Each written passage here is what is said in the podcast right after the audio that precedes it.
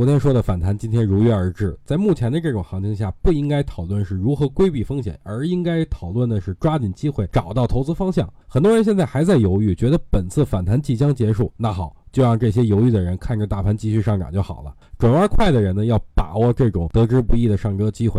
你越是不敢买，它就越涨，直到您下定决心买了，也该跌了。说回正题吧，目前市场大的环境还是不错的，但是如何找到有机会上涨的板块以及个股呢？昨天啊，MSCI 的首席执行官表示，A 股未来可能选择纳入一百九十五只中盘股。我觉得这里边存在很大的机会。之前大盘股已经涨过一波了，但中盘股并没有什么好的动作，正好趁着这个事儿呢，炒作一把也是会有的。包括今天上涨很多股票也都是中盘股，就比如有色算不算呢？汽车算不算呢？我觉得都算。